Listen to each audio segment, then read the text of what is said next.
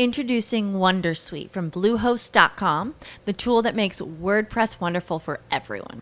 Website creation is hard, but now with Bluehost, you can answer a few simple questions about your business and goals, and the Wondersuite tools will automatically lay out your WordPress website or store in minutes. Seriously. From there, you can customize your design, pick your brand colors, and add blocks. No custom theme or coding required. You'll get content suggestions that you can keep or revise, and with Yoast SEO built in, we automatically help you get found in search engines. From step by step guidance to suggested plugins to an AI powered help bot. Our built in tools make WordPress wonderful for everyone. Maybe that's why Bluehost has been recommended by WordPress.org since 2005. Whether you're a beginner or a pro, you can join over 2 million Bluehost users. Go to bluehost.com slash Wondersuite. That's bluehost.com slash Wondersuite.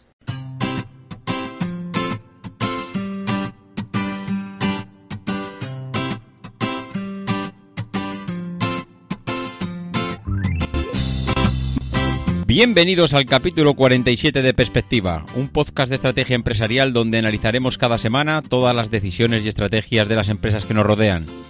En el programa de hoy conoceremos la historia de Cum Lauder, una empresa que ha sabido hacerse un hueco en el mundo del porno y renovar la forma de obtener ingresos. En las píldoras de la semana hablaremos de SACIR y los modelos de negocio de las constructoras. Tendremos nuevamente a Tesla, que acaba de hacer un movimiento en torno a su modelo de negocio, y terminaremos hablando de Movistar, un dinosaurio que quiere codearse con los bichos más contemporáneos.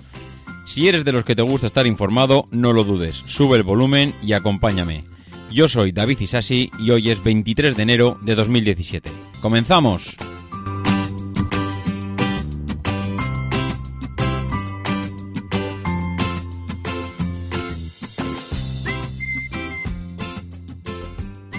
Por fin, por fin se acabaron todas las fiestas, se acabaron todas las vacaciones, hemos vuelto a la normalidad, aquí yo creo que ya no queda nadie que le quede ni una pizca de vacaciones, horarios, horas pendientes de disfrutar, etcétera. Se acabaron todos los dulces, los regalos, vino Baba Noel, vinieron los Reyes y estamos aquí de vuelta. Este programa es el primero del 2017 que, eh, bueno, pues que no es un debate, no es ningún especial. Ya tuvimos tanto el debate como el especial en los días navideños, el debate ya fue posterior a las, a las navidades, pero lo que ya teníamos ganas, y de hecho alguna persona en el grupo de Telegram ya me lo venía diciendo, oye, ¿cuándo vas a empezar a grabar los programas normales? Porque los empezamos a echar de menos.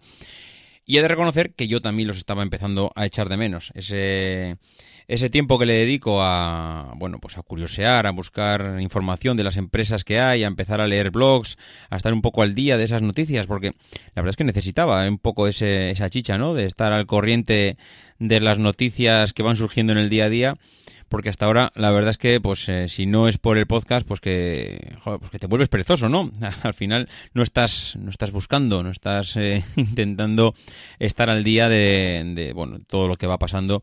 Y lo, y además precisamente al comienzo de año precisamente no ha sido vamos no ha sido un vacío de noticias todo lo contrario. Ha habido noticias de todos los colores y sabores. Yo tenía ya bueno, muchísimas noticias almacenadas para empezar a hacer el podcast y he tenido que empezar a filtrar. He tenido que empezar a filtrar porque es que si no filtro, no sé, no sé hasta cuándo nos hubiéramos ido con, con el podcast de hoy. Pero prefiero quedarme con los, con lo más importante de la actualidad y, bueno, y sobre todo ir comentando aquello que ya conocemos, que ya veníamos hablando en anteriores podcasts, porque al final pues vamos, vamos hilando las noticias que, al final pues bueno, te quedas con la sensación de, de que tienes ya una perspectiva muchísimo, muchísimo mayor. Y yo creo que poco más. Eh, vamos a empezar a meternos de lleno con las píldoras de la semana para no, para no meter mucha paja al principio. Y la primera píldora de la semana viene de la mano de SACIR. Recuerdo haber visto durante los, los primeros días del año una noticia en la que SACIR reclamaba al gobierno de Panamá pues una suma mm, multimillonaria pero multimillonaria es multimillonaria, ¿eh? Una cifra que, quita el sombrero y al final la cifra pues no deja de ser otra cosa que sobrecostes. Eh, SACIR, como el 99,999% de las constructoras de este país, y desconozco si del mundo, igual estaría bien saber si alguien que conozca los modelos de negocio de, de las constructoras de otros países sabe si funcionan igualmente, lo que hacen hoy en día para acabar llevándose y adjudicándose obras es algo que se está empezando a convertir en una práctica pues bastante habitual. Y es que cuando sale a licitación un, un concurso sobre una obra, bien sea pública, privada, grande, pequeña, da igual, eh, cualquier constructora lo que hace es coger el proyecto que le llega, realizado por un arquitecto, es un estudio, un proyecto eh, que está en estudio, y que tiene un presupuesto y sobre ese presupuesto y sobre esas partidas se empieza a trabajar. Es decir, tú coges la obra, ves que tiene una partida de albañilería, una partida de fontanería, una partida, bueno, al final todo lo que forma parte de la, del, del, bueno, del proyecto eh, del arquitecto, pues tiene desglosadas todas las partidas que forman parte de la ejecución de la obra. ¿Qué hacen las constructoras? Cogen esas partidas y si el conjunto y si el arquitecto que ha, presupuestado el proyecto dice que eso vale 100, ellos que ya empiezan a trabajar eh, bueno, empiezan no, que ellos ya tienen eh, pues todos esos gremios de confianza, eh, albañiles, pintores, etcétera, de toda la obra, lo que hacen es, bueno, empiezan a pedir presupuestos de esas partidas que aparecen en los proyectos. Eso es, vamos, el mundo maravilloso, es como debiera de hacerse y como se hace. ¿Dónde se empieza a desvirtuar todo? Pues en el momento que al, bueno, al constructor, al que está estudiando esa obra, le empieza a hacer números y se da cuenta que, eh, bueno, pues esa obra que el arquitecto vale 100, él la puede sacar por 95 o por 90 él, eh, evidentemente, puede apretar a todos los gremios que trabajan, a todas las empresas que él va a subcontratar para hacer la obra, puede apretar los precios en base a, múltiples condiciones y, evidentemente, pues lo que va a hacer es eh, abaratar sus costes.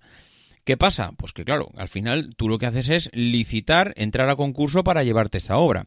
Si tú entras a concurso para llevarte esta obra, tienes que ser el más barato sin pasarte, porque si te pasas, eh, te, bueno, te sacan del concurso por baja temeraria, dicen que bueno, la oferta que estás presentando eh, bueno, es demasiado arriesgada y como es demasiado arriesgada, directamente te quitan. Entonces, mm, lo que hacen las constructoras, evidentemente, es bajan precios mm, en torno al, al tanto por ciento que ellos ya conocen, porque se conocen entre todas, y, al final, pues eh, ellos dicen, mira, pues si nosotros pensamos que esta obra la podemos hacer por 90, vamos a presupuestar o vamos a ofertar que la vamos a hacer por 75. Es decir, ya directamente la constructora eh, ya va con un 15% por debajo de lo que ella cree que, va a hacer. Y, y dices tú, pues ¿cómo puede ser? ¿Cómo puede ser que la constructora ya directamente vaya sobre pérdidas o vaya bajo pérdidas cuando le van a adjudicar la obra. Bueno, pues esa es la triste y cruda realidad mm, que tienen hoy en día las constructoras, que contratan eh, sabiendo que ya pierden dinero de partida. Y entonces dices, joder, pues ¿dónde está el negocio? ¿Dónde, dónde está el, beneficio de, esta, de, este, de este modelo de negocio? ¿no? Contratar ya con pérdidas. Bueno, esto ya lo hemos comentado en anteriores episodios, esto es muy habitual. Y, y SACIR, precisamente aquí lo que ha hecho es, es, eso, para llevarse la obra, una obra tan bestial como la del Canal de Panamá, pues lo que hizo es, oye, mira, pues yo cojo aquí, eh, digo que la obra cuesta la mitad, me lo invento, no tengo ni idea de cuáles fueron los números, pero digo que la obra me cuesta la mitad, yo me adjudico esta obra porque soy el mejor eh, en la licitación, la obra me la adjudican y a partir del minuto cero yo me dedico con mis jefes de obra, con todos mis estudios, con todo, a sacar dinero de la obra. ¿Y cómo se saca dinero de la obra? Pues buscando en los proyectos de los arquitectos, en el proyecto ejecutivo que ya ha desarrollado el arquitecto una vez que se va a, bueno, a poner en marcha la obra, todos aquellos fallos que no estaban contemplados en el proyecto inicial. Es decir, Si yo ahora me pongo a ejecutar y cuando me pongo a ejecutar la obra, pues el proyecto dice que tiene que haber aquí 14 pilares y yo por lo que sea eh, reviso el proyecto, digo que esto hay que quitarlo, ponerlo, cambiarlo y darle 14 vueltas a la obra, digo que en vez de 14 hay que poner, llegamos a la conclusión que hay que poner dos pilares más en vez de esto es un ejemplo, evidentemente no, se habla de pilares en, en, una obra porque hay bueno otro tipo de, medidas en metros cúbicos de hormigón, en, bueno, en múltiples historias. Pero bueno, es por continuar con el ejemplo, al final lo que hacen es eh, bueno estudiar de tal manera la obra para conseguir eh, sacar el mayor número de defectos o de mejoras, que también puede ser otra opción. Es decir, una cosa es sacarle defectos al proyecto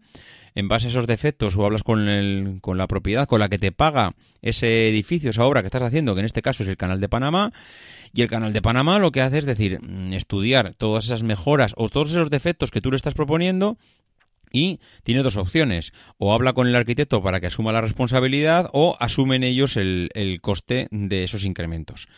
Y en base a esos incrementos, las constructoras y en este caso SACIR lo que hacen es pues ganar dinero a la obra. y ese es el trabajo básicamente del jefe de obra.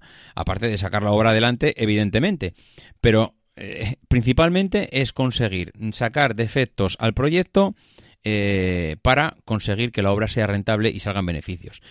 Realmente es un poco triste. Es un poco triste que tengas que contratar las obras sabiendo que mm, directamente estás perdiendo dinero lo hace muchísima gente, muchísimos modelos de negocio y yo diría que prácticamente es una es una mm, bueno, es una práctica empresarial muy muy extendida, pero bueno, es la realidad. Hoy en día tienes que ser lo suficientemente atractivo para que te contraten para que te contraten tienes que prácticamente engañar. Nos estamos, aquí nos engañamos todos a, haciendo trampas al solitario. Todo el mundo decimos que somos los mejores, todo el mundo decimos que vamos a ser los más baratos, pero luego cuando llega la realidad y el día a día, y lo peor no es eso, lo peor es que encima lo firmamos. Lo peor es que encima firmamos porque SACIR evidentemente no ha firmado un contrato para ejecutar el, el canal de Panamá diciendo que todas aquellas mejoras que hay Introducing Wondersuite from Bluehost.com, the tool that makes WordPress wonderful for everyone. Website creation is hard, but now with Bluehost, you can answer a few simple questions about your business and goals, and the Wondersuite tools will automatically lay out your WordPress website or store in minutes. Seriously.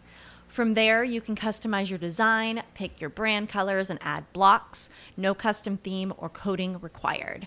You'll get content suggestions that you can keep or revise, and with Yoast SEO built in, we automatically help you get found in search engines.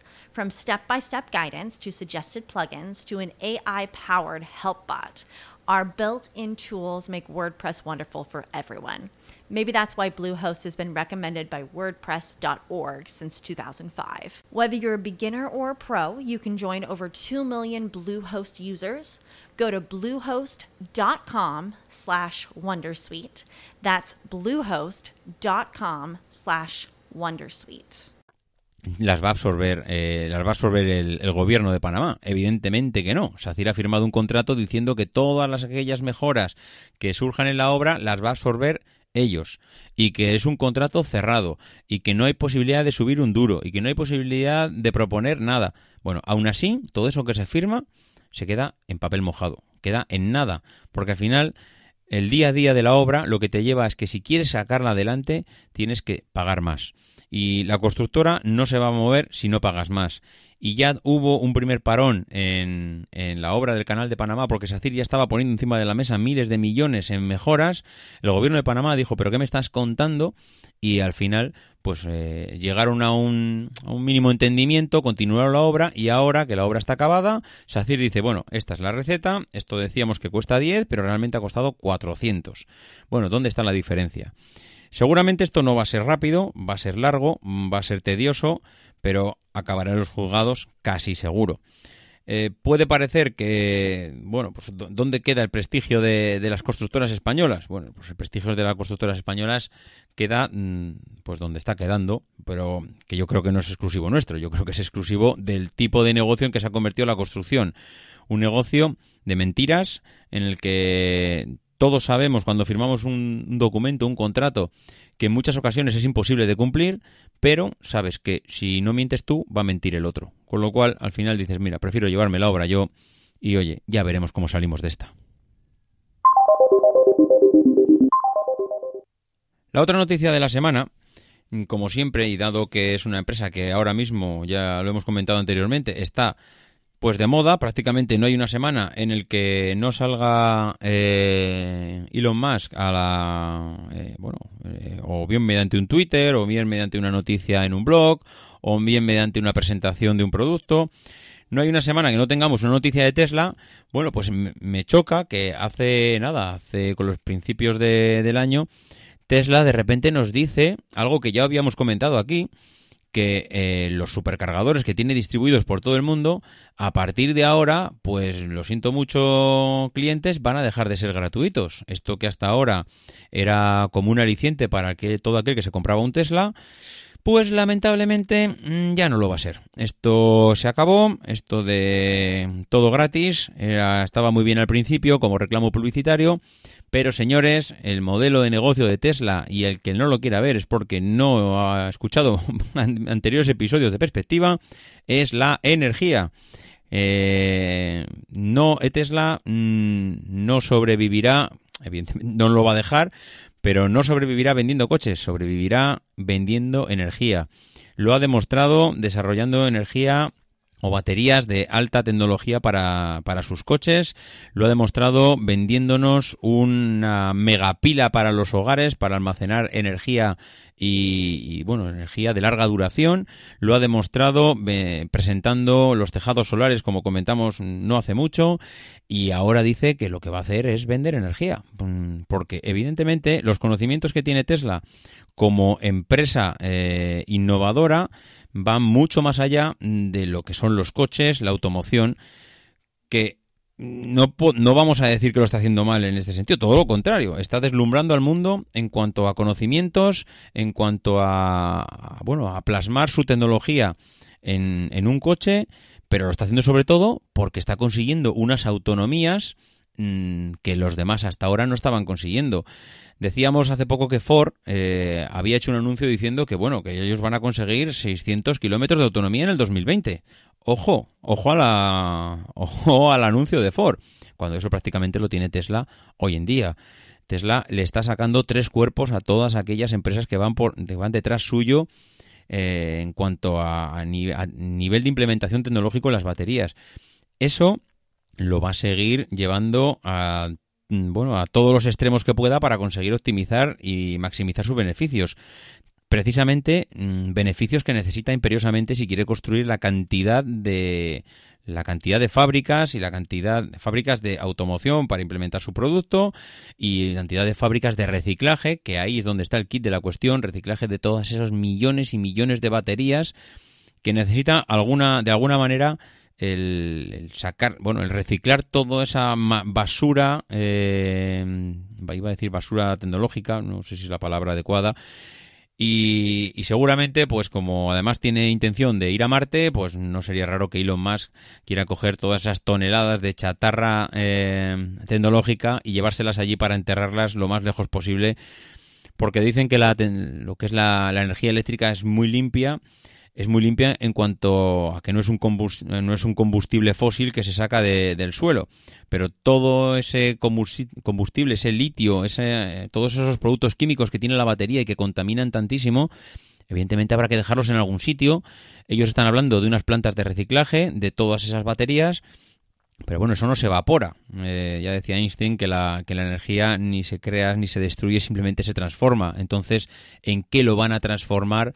Porque no creo que se vaya a convertir en hierba ni en agua que vaya por el río. Se convertirá en residuos tóxicos que acabarán en algún cementerio de, baterías. Y, no, y, no, llegará muy tarde ese momento en el que acabaremos viendo cómo esa energía que acaba reciclando eh, pues acaba en algún lugar pues eh, donde seguramente reclamen que no les dejen allí toda esa toda esa energía eh, reciclada. No sé, eh, me choca ver cómo la gente se lleva las manos a la cabeza porque Tesla ahora de repente empieza a cobrar. Hombre, señores, mm, hasta ahora las gasolineras se paga por, por repostar el coche. Eh, oí hace poco que seguramente era por, pues para evitar que esos aprovechados que llegaban y cargaban el coche allí, bueno, mm, yo eh, pues pienso que no es por que te vaya a aprovechar, sino porque lo que tienen que hacer es eh, rentabilizar su negocio, empezar a obtener ingresos de, de, la manera que sea y no me quiero imaginar a millones y millones de Tesla por el mundo repostando gratis con el consumo de con el consumo energético que, que puede suponer eso. Al final es una manera de rentabilizar el producto como otra cualquiera eh, Elon Musk es un auténtico genio, es, lo está sabiendo hacer de maravilla. Hay que reconocerle a este hombre que, la visión que está teniendo para llevar a cabo todo esto es excepcional y desde luego que va dos, tres años por delante de las demás. Y, o alguien le, le consigue recortar esa ventaja o de momento no, no estamos viendo que nadie le pueda hacer sombra. Sigue en su carrera por eh, aumentar la fabricación que por cierto sigue a años luz, no me extraña que, el resto de las empresas de automoción estén hablando de 3-4 años. Yo creo que en ese sentido están bastante tranquilas. Saben que por mucha ventaja que les lleve Tesla, todavía el 95% de los coches que se venden en el mundo no son eléctricos, tienen tiempo de sobra pero mm, posiblemente para cuando lleguen a donde está ahora Tesla, Tesla, mm, pues eh, si sigue avanzando a este ritmo, eh, estará ya demasiado lejos como para, como para cogerla. Veremos a ver cómo, cómo avanza esto.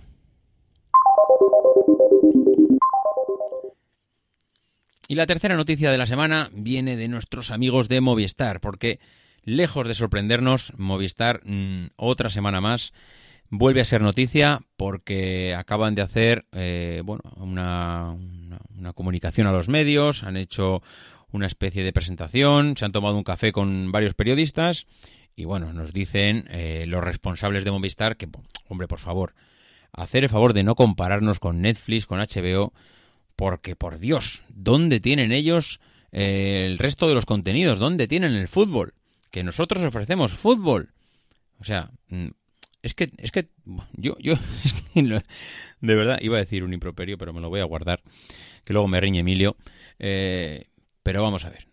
¿Cómo puede dar lecciones Movistar, que está endeudada hasta las cejas, que no sabe qué hacer para sacarse la deuda de en medio, que está vendiendo activos por toda Sudamérica para conseguir quitarse eh, bueno todo el lastre posible? Otro día escuchábamos a, Emilcar como eh, Twitter está intentando quitarse el lastre y yo me acordaba de Movistar porque Movistar está intentando quitarse el lastre de la, bueno, de todas las maneras posibles. Se ha quitado mm, la, empresa sudamericana para intentar obtener eh, ingresos. No se ha quitado todavía las inglesas, pues porque con el tema del Brexit no le sale a cuenta eh, el cambio eh, la libra con el euro, pero está intentando quitarse el lastre como sea.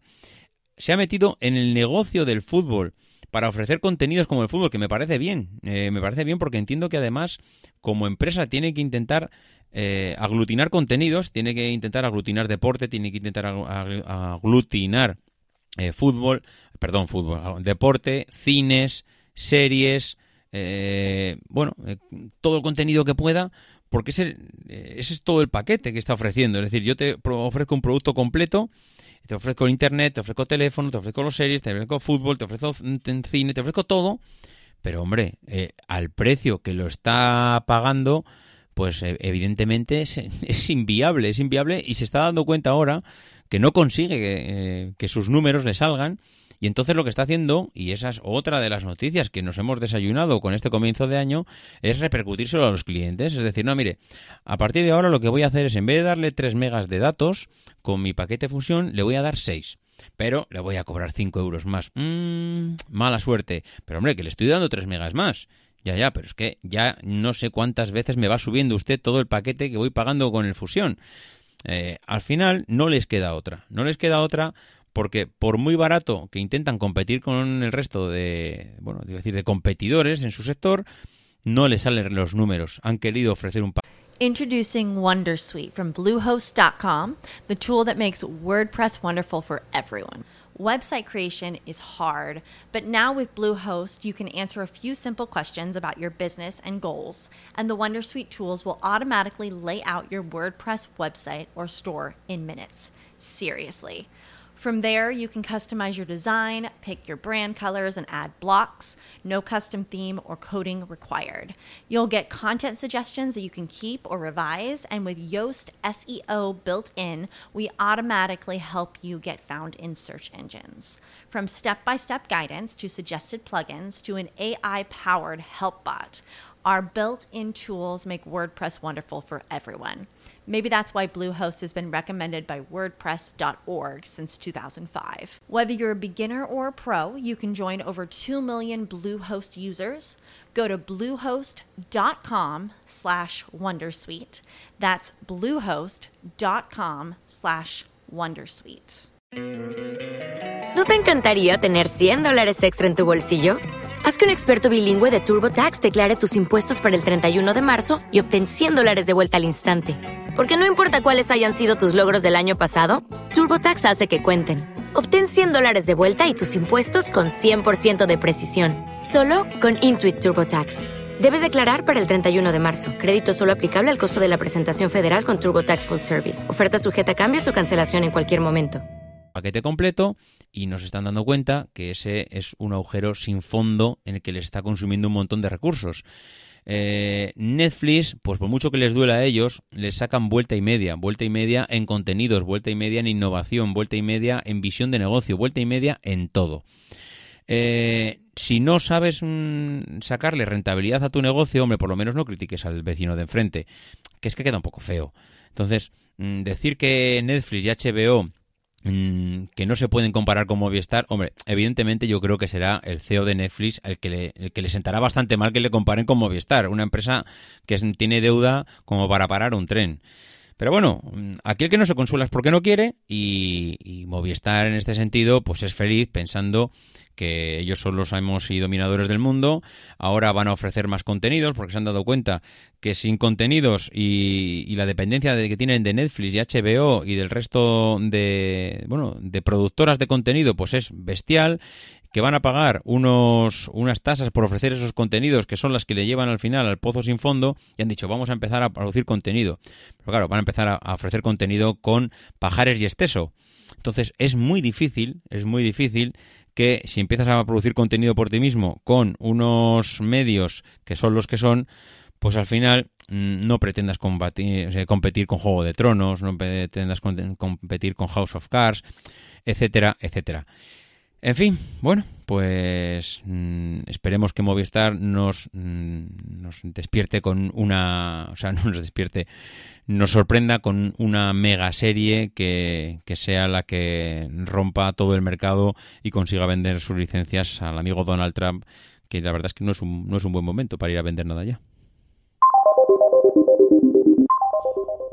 Bien, y la empresa de la semana, pues como ya hemos comentado al principio, no es otra que Kun Lauder.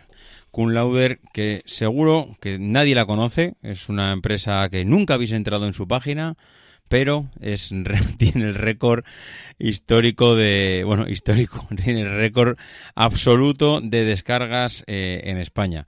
Son de esas empresas que, pues como los programas de Gran Hermano, que nadie los ve, nadie los, nadie los escucha, nadie está pendiente de ellos, pero son líderes de audiencia. Bueno, pues como todos sabéis, y el que no lo sepa es que me engaña, eh, es mm, pues la empresa líder en el porno en España. Es de estas empresas que a la chita callando, que dicen en mi pueblo, pues está hinchando a ganar dinero y y la verdad es que es, un, es una manera, mm, bueno, iba a decir totalmente diferente, yo creo que hoy en día ya para ser algo totalmente diferente es, es casi imposible encontrar algo así. Digamos que tiene una forma eh, especial de ganar dinero mm, porque cambió su modelo de negocio, cambió el mundo del porno mm, desde hace unos años de tal manera que, que bueno, pues que tuvieron que reinventarse a sí mismos. Eh, se reinventaron de tal manera que pasaron pasaron pues de, de, cobrar pues como era no, no ellos ¿eh? el mundo en general el mundo de la pornografía pues pasó de ser un negocio en el que mm, se producían películas, se distribuían, la gente las compraba y evidentemente pues ahí venía el beneficio ¿no? de esa compra de, películas. Eh, También, por supuesto, pues eh, a través de la televisión, todos recordamos el mundo de la, de la pornografía en, en, bueno, los inicios de Canal Plus y, bueno, pues eh, cómo, cómo, ha ido generando toda esa industria del porno, eh, esos modelos de negocio, pues para, para, llegar al gran público y para llegar a las masas, que muchas veces no hace falta llegar a esas masas porque son las masas las que, las que buscan este tipo de, de empresas. Mm, posiblemente el porno sea uno, mm, si no es el que más negocio mueve y visitas y descargas en, en Internet. Con lo cual, pues eh, evidentemente no es, mm, eh, no es eh, yo creo que no es ajeno a nadie el que toda la era digital y todo lo que supuso Internet para el porno, pues, pues ha sido lo que ha sido, ¿no? Mm, raro será que si sacamos los listados de descargas y de visitas en, en, un día en cualquier país del mundo no sea el porno la temática la temática especial pero si hablamos de porno online eh, la persona eh, que puede decir que es la figura que representa el éxito en España pues no es otra que, que Borja Mera. Borja Mera es un emprendedor un emprendedor que al contrario que, el resto de, personas relacionadas con el mundo del porno, al final esto acababa siendo muy de yo soy actor porno, que cuando pasa el tiempo y voy envejeciendo parece que ya empiezo a no ser tan atractivo para este mundillo, con lo cual me paso a ser productor. Y esa ha sido pues la, bueno, yo voy a decir, el pan nuestro de cada día, pan nuestro de cada día, el ABC del porno, actor que pasa a ser productor y, de esa forma intenta ganar dinero en el negocio que tanto, que tanto conoce. Bueno, pues este no ha sido el caso de Borja Mera. Borja Mera es eh, un experto en creación webs y contenidos en Internet. Es una persona que empezó con 18 años haciendo webs de música, eh, estudiaba ingeniería informática, era algo que no le gustaba especialmente lo acaba dejando y se acaba formando por su cuenta. Eh, él ahora tiene 35 años, pero en aquella época, pues eh, estamos hablando de hace, vamos, de hace casi otros 18 años. ¿eh?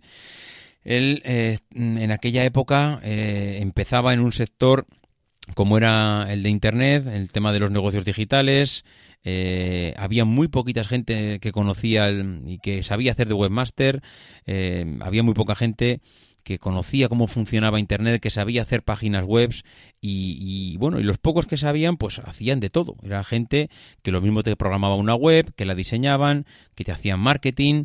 Entonces, eh, ese know-how que conocían, que tenía esa gente, pues eh, era pues como si fuese un curso acelerado porque al final lo aprendías todo. Era a base de tortas el día a día era un negocio emergente y, ser tú esa punta de lanza del negocio evidentemente hacía que te, que te dieses de tortas en el día a día porque eh, aprendías a base de prueba y error pero la experiencia y el conocimiento que te llevabas era impagable no entonces, en, esta, en este principio, pues bueno, él no tarda mucho en descubrir que había, un, había unos contenidos que son mucho más monetizables que otros. Hay contenidos que, que evidentemente cuesta mucho ganar dinero y hay otros que en cambio, pues, eh, está chupado, está chupado porque es que lo reclama la gente y ese es el truco, es meterte en un negocio donde no tengas que estar tú siguiendo a la gente, sino que sea la gente la que viene detrás tuyo. Y ese es el negocio del porno, ¿no? Eh, al final él estaba metido en temas de diseño web y un día pues le, piden hacer un banner de porno. Le ofrecen mucha pasta y entonces en el momento se da cuenta y dice, ostras, ¿cómo puede ser que lo que me estaban ofreciendo hasta ahora por hacer una página web, un banner de una página web era X y en cambio es aquí es X más 50? Entonces, claro, él se da cuenta que hay un negocio ahí detrás que está sin explotar porque, claro, el modelo online de aquella época pues era, era el que era, ¿no? Eh, él mismo reconoce que él era un informático orquesta, ¿no? Que lo mismo te programaba la web, que, bueno, que te hacía los banners, que te hacía la parte de marketing. Y entonces, claro, eh, al principio, cuando empieza a montar esa empresa, todo ese conocimiento que había adquirido, eh, pues lo, va implementando y le va especialmente bien. Él hace TechSpam, que TechSpam es la empresa matriz de, de Cum Lauder y, que TechSpan, que había sido como un proyecto personal pequeño para él, empieza a desarrollar esos contenidos digitales y que, que, poco a poco empieza a formar esa estructura em, de empleados que, pues, que tiene a día de hoy, que tiene yo creo que cerca de más de 40 personas empleadas, ¿no? Eh, posiblemente no le vaya a sonar a nadie, pero si te hablan de Cum Lauder, Cum Lauder pues es, un, es la página, la página enlace, la página referencia de contenido para adultos que, bueno, que es la referencia, es la productora, mm, yo creo, de referencia en, en nuestro país, ¿no? Cum Lauder arranca como tal, eh, bueno, más que arranca, se empieza a gestar como tal entre el 2008 y el 2010, pero eh, la gestación, pues eh, para él no es tan difícil, porque como él ya venía de la creación de contenidos online para pues, páginas web, para otras empresas, pues eh, esa parte para él era sencilla. Lo que era más complicado es estar, pues eso, buscar los productores, buscar las formas de rodar, los actores, pues todos esos contenidos, ¿no? Ya en abril del 2010 ellos ya lanzan el portal y, eh, bueno, optan por la marca Kun Lauder que es una marca eh, bueno con un nombre inglés, pero que precisamente buscan eso porque lo que quieren es, es, tener esa repercusión internacional, ¿no? Ellos saben que esto no se va a quedar. El porno no es de un país, el porno es un negocio que se mueve a nivel mundial y él, pues inteligentemente ya busca ya busca eso, ¿no? Claro, eh, meterte a buscar eh, gente, recursos en el mundo del porno, pues no es nada fácil, porque tú si necesitas un electricista pones un anuncio en el periódico, se necesita el electricista, se ofrece tanto, tanto, claro, en, el periódico no puedes poner busco actor porno o busco actriz porno. Ese tipo de, negocios evidentemente no estaba ahí, le cuesta mucho buscar gente que le produzca porno y, y, lo que hace es, pues bueno, lo que hace es crear su propia productora. Deciden lanzar su propia productora y, claro, el estreno es fulgurante. O sea, eh, empieza a, trabajar, empieza a poner en marcha Kun Lauder y la primera semana tiene 250.000 visitas. Eso es una bestialidad. O sea, funciona eh, tan bien, tan bien, tan bien que ellos mismos incluso se sorprenden de, del resultado. No se esperaban un resultado tan espectacular, ¿no? Entonces, claro, eh, con los conocimientos que ya tenían y que siempre habían hecho deseos y de temas relacionados eh, con el marketing que le habían encargado en las primeras empresas que le contratan, lo primero que piensa es, joder, si tengo esta repercusión eh, en los comienzos, a nada que empiece a desarrollar métodos para que esto tire para adelante, me va a ir espectacularmente y es como le fue. A los seis años, o sea, durante, perdón, durante estos años, la, la productora ha pasado por muchas fases. Eh, empezó triunfando a nivel de visualizaciones y ventas y con el tiempo, pues claro, lo que han hecho es ir mejorando y aumentando la calidad, porque al final lo que se dieron cuenta es que la gente demandaba calidad. Eh, ¿Qué han hecho? Ficharon a Nacho Vidal para que rodase en exclusiva para ellos. Entonces, eh, con, ese, con esa repercusión en cuanto a demanda de producto, demanda de contenidos y encima con un Nacho Vidal, que bueno, eh, a nivel del porno español, Nacho Vidal es como el, rey de oros, ¿no? Es eh, la persona que atrae eh, visitas, popularidad, conocimiento, televisión, todo, ¿no? Entonces, claro, empezaron a pensar, decir, ¿y ahora ¿cómo podemos desarrollar nuestro negocio pues para que esto siga avanzando y siga generando más mm, contenido y, bueno y pues al final más beneficios de los que ya tenía pues lo que lo que crearon es eh, un YouTube. Eh, ellos le llaman un tube eh, que eran con escenas gratis y otras de pago. Es decir al final lo que han hecho es atraer a la gente con porno gratis, eh, generar visitas, generar todavía más demanda, que la gente vaya allí, porque no nos equivoquemos, el porno en Internet hasta hace 6, mm, 8 años era un contenido de pago. Tú entrabas a una página web de porno y ahí tenías que registrarte, dar tu tarjeta de crédito, y, eso era lo que la gente le echaba para atrás y la gente ya no entraba, porque al final lo que no quería era dar esos datos, porque la gente cuando consume porno consume de forma anónima. Entonces ellos se dieron cuenta de esto y lo que hicieron es precisamente pues sacarle partido a lo que la gente le pedía, que era quiero consumir porno, pero de forma anónima y, eh, libremente sin tener que pagar. Con lo cual crearon ese cum lauder, esa página, pero lo que hicieron es atraer a gente y luego ofrecer contenidos de pago, un, contenido de más calidad, pues más elaborado, mm, bueno, lo que lo que ellos entendían que la gente iba a demandar y, evidentemente, pues eso unido a la tecnología, unido al tema de las visitas y de visitas y clics en la web, pues han evolucionado hasta hasta lo que son ahora, ¿no?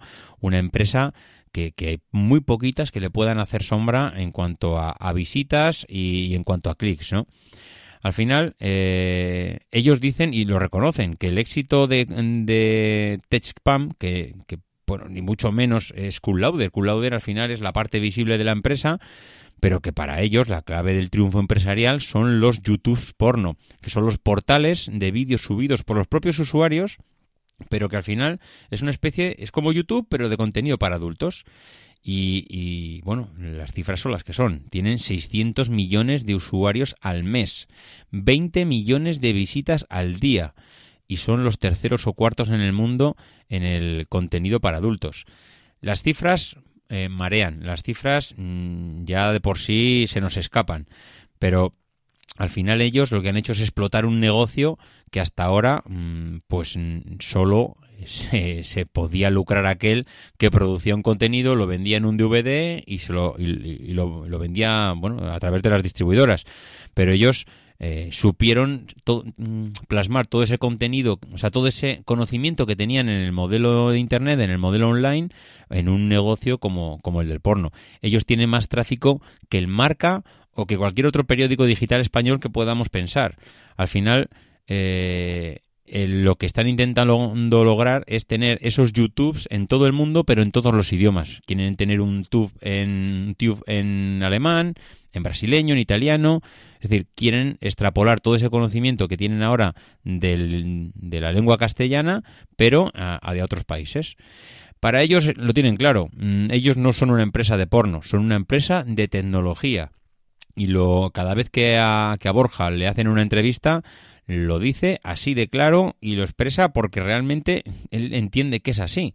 Al final, eh, ellos saben que las empresas, que el negocio del porno suele ser gente del sector, pero que no es su caso. Ellos son expertos en tecnología y en contenidos, y eso es lo que sabe hacer, eso es lo que saben hacer. Están utilizando el porno como, mm, como medio de generar contenido y riqueza pero que no se trata de sexo, sino que se trata de, tecnología. Al final están obsesionados con el producto. Ellos dicen que lo importante es ofrecer producto y ponen un ejemplo clarísimo. Dice, las páginas porno ah, clásicas de toda la vida suelen estar llenas de banners molestos, ventanas que aparecen, desaparecen, vas a quitarlas y te aparecen en otro lado. Ellos lo que han hecho es totalmente lo contrario. Han quitado todos esos banners, han quitado toda esa publicidad molesta y tiene una publicidad muy, muy, muy ligera y que prácticamente es, eh, bueno, es bastante, bastante invisible, se puede decir, ¿no? En cambio, si tú entras a una, a una página de un periódico digital español, mm, El País, El Mundo, el que tú quieras, entras en esas páginas y no tienes más que ventanas que aparecen, ventanas que no te dejan leer las noticias, eh, banners intrusivos, banners que se desplazan por la pantalla. Bueno, pues mm, al final es que está claro cuál es el éxito, ¿no? Eh, hay empresas que no saben qué es lo que está pidiendo el usuario y hay otras que lo conocen perfectamente y lo que hacen es utilizar modelos de negocio, pues que a simple vista parecen muy sencillos, pero que a la, bueno, al final lo que ellos han mezclado es dos cosas, el conocimiento de la parte digital con una demanda de un negocio del porno que hasta ese momento, pues no, no, no estaba tan explotado, ¿no?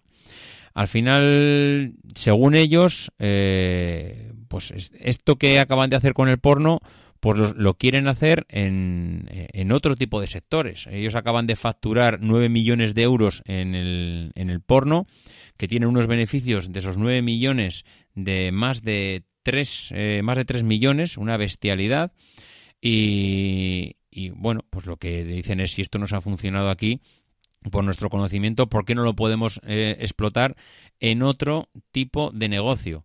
Y han, lanzado otro negocio, otro, otra empresa que se llama Siroco, que es un portal que venden pues gafas de sol locos y camisetas. Entonces, ellos se fijan y, ponen ejemplos, ¿no? Borja dice en, la entrevista, dice, fíjate, Red Bull tiene una bebida energética, pero al final lo que hace son contenidos audiovisuales que son bastante buenos, tiene un equipo de Fórmula 1, están metidos en, deportes de riesgo. Bueno, pues ellos quieren hacer algo así, eh, una productora de contenidos que aparte de, eso, pues vende otro tipo de productos. Eh, y eso es lo que parece ser que se van a dedicar en el, en el 2017. Eh, el medallista Saúl Cravioto, que fue pues uno de los recientes medallistas en las últimas Olimpiadas, pues si veis las imágenes, eh, cuando, cuando gana la medalla se ve claramente va con unas gafas. Bueno, pues esas gafas son las que, las que acaban de lanzar en la, empresa de Siroco, ¿no? La empresa de Siroco, eso lo hemos comentado, una, una empresa que acaban de crear mm, desde TechSpam y, ellos entienden que hay una demanda en ese sentido y van a ir a, muerte con ellas porque el deporte ahora mismo para ellos está de moda y está tan de moda que están intentando crear un YouTube para el fútbol que le llaman Footbee. Y Footbee al final es decir mm, ¿qué es lo que demanda la gente? Fútbol, fútbol, fútbol. Eh, ¿cómo podemos hacer mm, pues para que es lo que demanda la gente acabe llegando al gran público pues a través de internet lo mismo que lo han hecho con el porno. Eh, quieren pues que los clubes se impliquen que haya entrevistas dentro de los vestuarios. Mm, ellos hablan también pues que se pueda ver cómo se lanza una falta desde una GoPro, quieren entrar a los entrenamientos, es decir, quieren entrar donde hasta ahora no se puede entrar. Al final hay cosas que son sagradas hasta que pones dinero encima de la mesa. Y si yo puedo ver cómo Luis Enrique o Zidane le echan la bronca a los jugadores cuando están en el descanso o les dicen cuáles son la estrategia, que hasta ahora no lo tiene nadie, pero si tú pones encima de la mesa ese dinero, estoy convencido que al final las grandes marcas acabarán abriéndole las puertas pues, pues de par en par. Bueno, pues esto ha sido todo por hoy. La verdad es que para ser el primer episodio eh, clásico, por así decirlo, del año, pues nos ha quedado un poco erótico. Yo espero que no le pongáis los dos rombos. bueno, pues eh, esto ha sido todo por hoy. Como siempre, agradecer a las personas que, han hecho por pues, los comentarios positivos y han hecho las reseñas en iTunes. Vamos a ver si, si no me dejo a nadie. A Maser Ragnan, a Rossetti, a Carlos Baguada, a Ategua, Spectra74, Nan0507, Rob Pidi, Luis Eduardo López, Josbaru, FSP4434, Miquerinos 10, JFX Ríos, Pitbull Network y Patrick 75 Creo que no me he dejado a nadie. Y como siempre digo, pues que si quieres contactar conmigo, mm, yo creo que ya sabes cómo hacerlo, davidisasi.mac.com, en Twitter arroba maxatiné, si quieres unirte al Telegram donde solemos comentar alguno de los modelos de negocio y alguna, algún debate estamos cociendo por ahí, tengo que, tengo que terminar de buscarle fecha y que yo creo que, que va a gustar. Y pues eso, que esas son las formas de encontrarme y que como siempre digo, pues que no dejéis de ser uno de esos locos que hacen lo imposible por cambiar el mundo. Because the people who are crazy enough to think they can change the world are the ones who do.